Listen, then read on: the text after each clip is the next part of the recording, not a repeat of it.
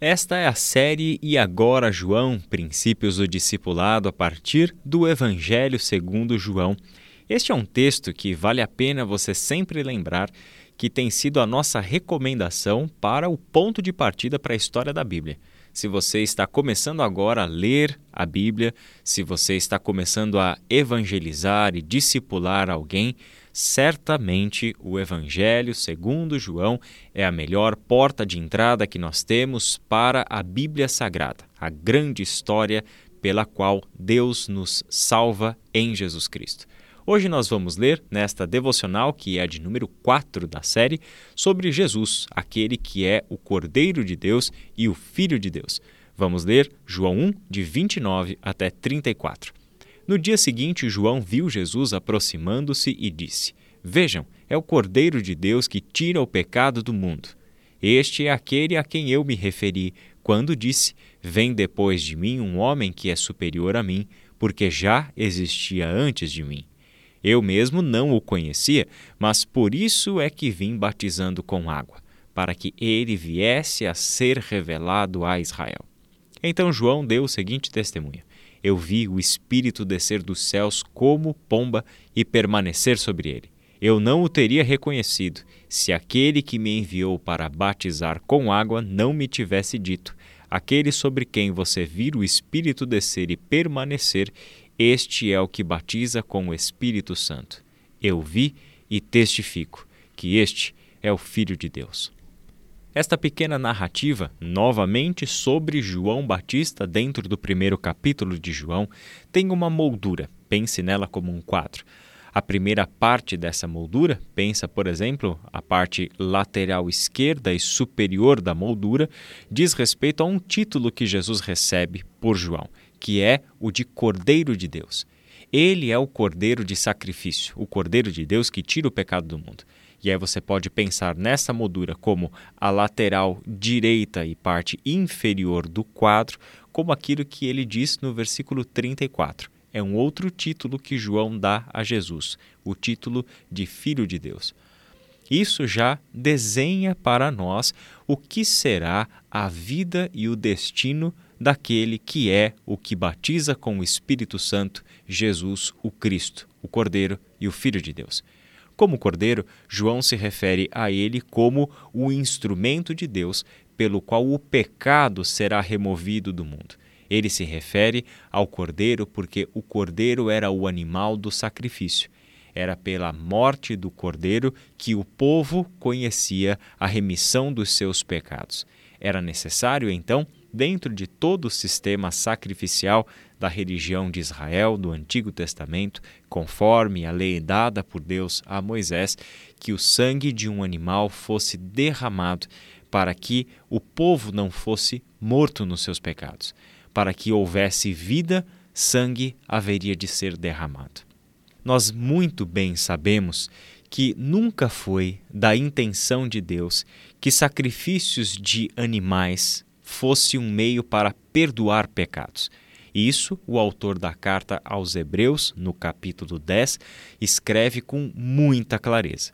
Deus nunca intentou que o meio pelo qual os seres humanos pudessem ser perdoados dos seus pecados era o derramamento de sangue de touros, de cordeiros, de bodes ou qualquer outro tipo de animal. Sempre o perdão dos pecados é concedido por graça de Deus. Deus, que no seu caráter, na sua natureza, é misericordioso, compassivo e perdoador, como ele mesmo disse a Moisés lá em Êxodo capítulo 34. Este Deus é quem perdoa. Não são os nossos merecimentos pelo seu perdão que nos torna absolvidos perante Deus, mas é o próprio Deus que nos concede o perdão. O ritual de derramar o sangue dos animais nada mais é do que uma recordação anual dos seus pecados, um ritual pelo qual o povo se lembrava de que os seus pecados tiram a vida de um animal, derramam sangue. Aqui, João então anuncia Jesus como o Cordeiro de Deus, o Cordeiro que não foi preparado por nós, seres humanos. Não é um cordeiro dos rebanhos humanos que está sendo oferecido como um sacrifício, mas é o próprio cordeiro enviado pelo próprio Deus para ser o cordeiro de sacrifício pelo qual nós haveríamos de ter a remissão dos pecados. Com esta afirmação sobre Jesus, João aponta para o destino do Filho de Deus na cruz do Calvário. A sequência do texto mostra Jesus como o Filho de Deus. João dá testemunho de que Jesus verdadeiramente é o Filho de Deus.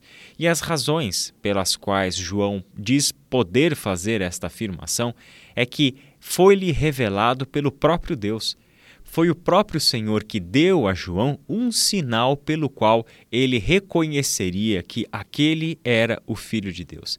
Isso é algo muito marcante no texto. porque João, humanamente falando, com os olhos humanos e perspectivas que nós temos, não seria capaz de reconhecer Jesus como o Filho de Deus se Deus não desse um sinal.